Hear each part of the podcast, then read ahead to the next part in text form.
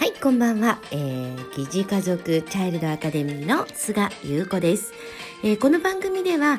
愛されちゃう子育てレシピをお届けしています。まあ、あの、コミュニティ型で育てていくっていうことが宇宙一可愛い子供を育てるまあ、新しい子育て術っていうことでね、えー疑似チャイルドアカデミーというのを開催しているんですけれども、えーこの番組ではね、えーいろいろなこうお悩みとかにもねお答えしていこうと思っています。今日は、えーお悩みの中から、えー一つお答えしようかなと思いました、えー自分の子供それから自分の家族の将来が不安でたまらない。っていうね質問が来たんですよ。まあちょっともうちょっと長いんですけれども、まあいろいろねそういう自己紹介とかもあって、まああるママから、えーちょうどねこのママは30代のママなんですけれども、まあ子供が生まれてから、まあ教育費がかかったりとか、まあこの子の進路、ね、それからこの子の、まあ、人格形成みたいなものをねとても不安に思っている。でどうやって育てればこの子の個性を伸ばしたりこの子の将来が立派なものになるのかっていうので悩んでるんですよ。でね、まあ、一つ確実に言えることはあの将来を子供の将来を考えるのは親ではなくって子供なんだよね。親がどれだけ考えてもそこに答えはないっていうのがもう一つ絶対的に言えること。で子供が考えられる環境を作るだけ親は。親はあの親であっても子供と親っていうのは全く別個の生き物であって血のつながりはあるよ。でもそれしかないから。それ以上でも以下でもないということ。だから全く個々別々なんだっていうことをまず認識すること。今ママたちがものすごく不安になったり悩んだりするっていうね子育てがすごく多いの。であの現代の子育てっていうのはさもう過去史上最強に一人で子育てをする。その環境がねみんなで子育てするっていう環境じゃなくなってるんだよね。そしてこの育児書それから子供の育て方の情報この多さが悩み不安。そういうママをどんどん育てているのね。昔なんていうのは不安とか悩みなんていうのにとらわれてるまあ時間もないわけ。そんなものに。で情報もなければ育児書もないから、まあ、不安になったりっていうことがまずないんだよね。今はもうどんどん不安を煽る情報育児書で溢れまくってるじゃない。だからママはそんなことでっていうところで悩んじゃう。もったいない。すごくもったいない。実は子育てっていうのはどんどんママが綺麗になって楽しみしかない時間なのね。これはもう絶対的にもう世界中のママに伝えたい。でそれがなんでできないのかっていうと一人で子育てをしちゃうから。一人で悩んじゃうから。だから子供の将来とかを考えちゃうわけよ考えても仕方ないのにで実際にこれはね子供だけに言えることじゃなくって大人もそうなんだけれどもじゃあ自分が子供の頃に思っていた通りの自分に今なっていますかって言ったら100%なってないと思うの。なぜならば時代の変化でね昔私は昔の時代だから黒電話だったわけよ。ねまだプッシュボタンじゃなくてこうダイヤルを回すっていうそういうのが子供時代にはあったわけ。そんな電話がなくなって今一人一台このスマホを持つ時代になっているなんていうのが予測できたのかって言ったらできていないよね。で今なんていうのはもうさ3年後のその日本世界がどうなっているのかっていうのはもう読めない時代になってきているって言われているぐらい流れが早いんだよ。ということはさその将来を考えたって多分子供が大人になる頃その時代には今の仕事というのはもう存在していない新しい仕事がどんどん生まれてるわけよ。だってそうじゃない？昔はさ洗濯板があってその洗濯板で洗濯をしていたなのに洗濯機が誕生した。そして乾燥機まで誕生した。どんどん家事が楽になって機械に任せることによって家事が楽になることによってママの時間がもっと違うことに使えるだろうっていうそういう今で言う AI だよね。AI というものの発達が私たちが人間らしく生きるための時間を多く作ってくれているわけだよね。ということは子供が大人になる頃にはもっと人間らしさが求められて AI で処理することによって人間らしさという時間をもっとたくさん持つ。そのことが地球貢献になっていく時代になっている。っていうかなっていくんだよねもう確実に。だから今ほら AI とまあ人間っていうところをさいろいろ情報が出てるけれども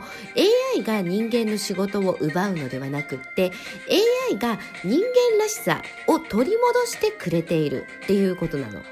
だから AI との共有そう AI との共存という仕事が今の子供たちの将来未来につながっていくわけだから今一番大事なのは子供の人間力を育てることで子供の人間力を育てるのは何なのかって言ったらママの生き方親の生き方大人の生き方これしかないわけだって子供にね あのこういう仕事がいいよとかこういう生き方がいいよこういう勉強がいいよってどれだけ一生懸命話して伝えても1ミクロンも伝わらないから。なぜならば大人がその生き方をしていなければ子供は全く響かないわけ。ね、例えば「ああもう今日も疲れた。もうほんと仕事大変」って言ってるのに勉強しなさいね。勉強したらこういういい仕事ができますよ。こういう仕事をすれば安泰ですよ。って言ったってこんな疲れてるって毎日言ってる仕事なんてやりたくないよね。ね、こんなに毎日疲れてるっていうために勉強してるの？勉強したくないよね？ってなっちゃうわけよ。だから私は大人がどういう生き方を見せるのかこれ以外に教育はないって思ってるのね。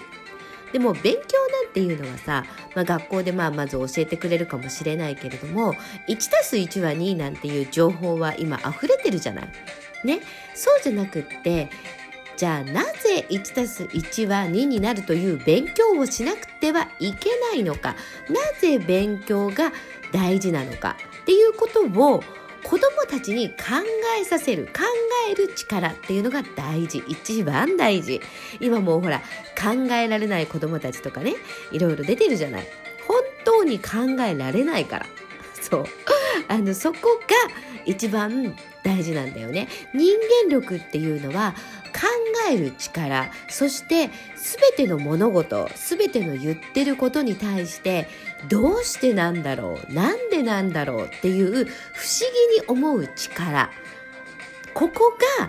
自分の人間力考える力まあ思考力だよねというものを育てていくのね。何でもかんでもこれはダメあれはダメっていうふうに制限してしまう。ことはえる力を育てないんだよね。だからあのどこだっけな広島だっけな岡崎だっけなちょっと忘れちゃったんだけれども、まあ、そこのね助産院は昔と同じ出産方法をとっているわけ。今みたいに発達した医療で無痛分娩とかいろいろあるじゃない。そういうものを一切使わない。もう昔の自然な方法で出産させている。出産した後は畳の上で、えー、子供と一緒に横になるっていうね。で自然の流れで生まれてくる子供を出産させるのに自然の流れにそぐわない出産をするのではなく自然の方程式で出産するんだからいい子に誕生しないわけがない。っていう出産方式をとってるのね。だからその先生ももういくつだっけな？70いくつ？もう80ぐらいなのかな？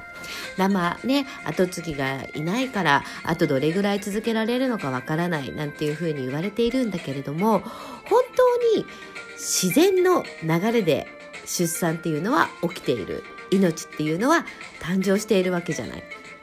ね、そこに自分のわがままとか、いやもう絶対女の子が欲しいから、女の子を生まれてくださいよって言って、女の子が誕生するわけじゃないじゃない。自然の流れで男の子なのか女の子なのかわからないっていう状態で命を授かるわけじゃないだそういうものの自然の流れっていうものに逆らっちゃいけないんだよね。自然の流れにどんどん逆らうから子育てに悩んだり不安になっちゃうわけ。じゃあ自然の流れって何なのかって言ったらまず感じることなんだよ。感じること。だから例えば今日ねそのお悩み子供の将来家族の将来が不安でたまらないっていうのは自然の流れに反してるわけよ。将来のことを考えるんだったら今楽しみしかない綺麗を作るしかない子育てに没頭しようよっていうことその時間を子供と一緒に感じ合おうよっていうことなんだよね。それをしないえーと、大人たちが増えてきているからどんどん不安になっちゃう。で一人で子育てしちゃう。それも自然の流れに全然もう沿ってない。もう反しちゃってるよね。昔は村全体で育てるのが子育てだったからさ。だそれと反することをするからどんどん悩んで一人で子育てするママが増えちゃっているそれを解消していくのが疑似会あの疑似家族チャイルドアカデミーなの。もうそこではもう子育ての本質しか伝えないから、えー、例えばなんか、あのー、スキルだったりマニュアルっていうものではないからそうではない本当の本当の大切なことを伝えてるんですよね。はい。ということでね、えー、またいろいろなお悩みにもお答えしていこうと思います。ありがとうございました。